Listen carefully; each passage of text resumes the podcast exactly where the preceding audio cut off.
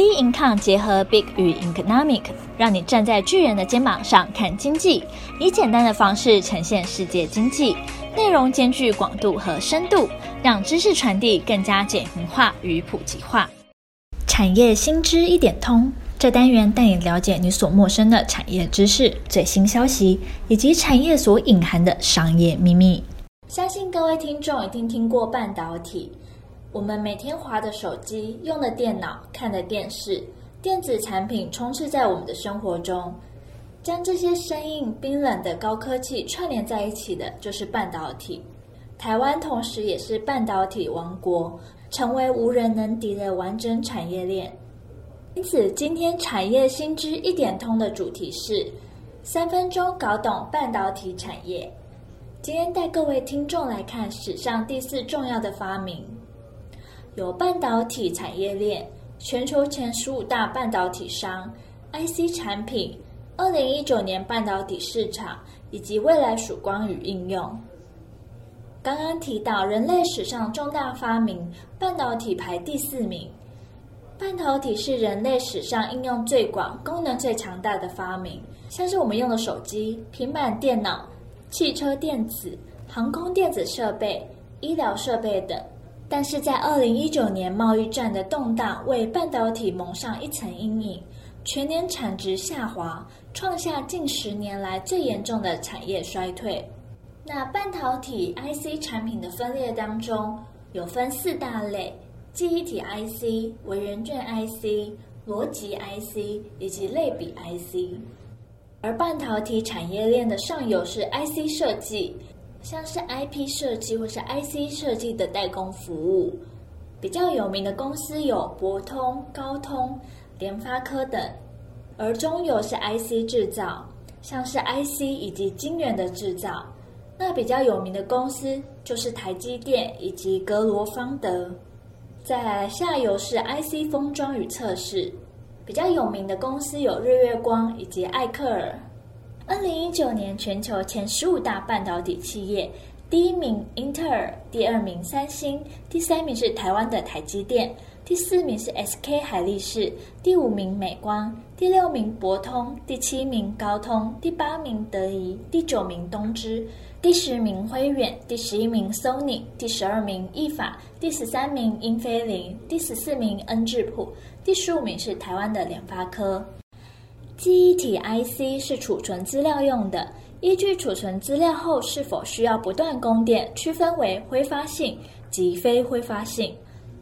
记忆体 IC 挥发性的大厂有韩国三星、韩国 SK 海力士、美国美光科技；而记忆体 IC 非挥发性大厂有韩国三星、日本东芝记忆体、美国美光科技、美国 Intel。逻辑 IC 又分为标准逻辑 IC 及特殊应用 IC，而我们接下来介绍逻辑 IC 大厂。个人电脑 CPU 的大厂是 Intel 跟 AMD，智慧手机 CPU 芯片组的大厂是高通、联发科、三星、华为。GPU 的大厂是辉达，半导体合同制造商的大厂是台积电及三星。其他的大厂还有日本瑞萨电子。恩智浦半导体、德州仪器、为元件 IC 主要进行运算用的 IC，在手机或 PC 中可以透过软体程式控制 MPU 内部的运算功能，以达到特定目的。而刚刚所提到的 MPU 主要的功能在于负责 CPU 的周边设备以及其他零组件的沟通任务，擅长处理复杂的逻辑运算，以数位或文字的资料为主。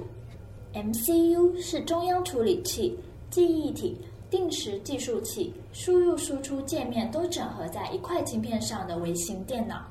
类比 IC 主要用来处理电源管理、放大器、转换器等功能。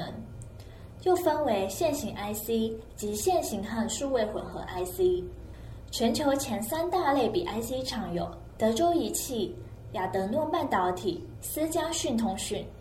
刚刚有跟听众提到，二零一九年因为贸易战的动荡，所以创下近十年来严重的产业衰退。但在二零一九年下半年，全球半导体出现转机。二零一九年十一月，全球半导体出货量三百五十六点八八亿美元；二零一九下半年半导体出货量持续成长中，最主要是因为五 G 拯救了半导体市场。五 G 手机需求增加，预计二零二零年第一季中国出货量会增长。智慧型手机用户集中在中国，iPhone 推出前，其他大厂也积极的抢市占率。像是高通推出第二代五 G 芯片组。而台湾的联发科预计在二零二零年第三季针对量大的大众市场推出五 G 新产品。二零二零年是半导体的曙光，因此二零二零后的六大趋势有五 G、物联网、资料中心、电动车、ADAS 自动驾驶车跟 AI 机器学习。今天产业新知一点通会向各位听众介绍半导体。主要是因为台湾拥有全球最完整的半导体产业链。二零一九年，台湾 IC 业产值达到了新台币二点六六兆元，优于全球表现。可是遇到中美贸易的科技战，让二零一九年的半导体产业产值衰退。过去半导体大多运用在 notebook 智慧型手机，但下个十年可以期望五 G、人工 AI、云端运算、巨量资料。和 IoT 等新技术的高速发展，带来下个周期。各位听众对于半导体有没有比较了解了呢？产业新知一点通就到这边结束。如果各位听众还有想要听的产业新知，欢迎到我们的脸书以及 Instagram 直接与我们做交流。今天的节目就到这边结束，我们下周见。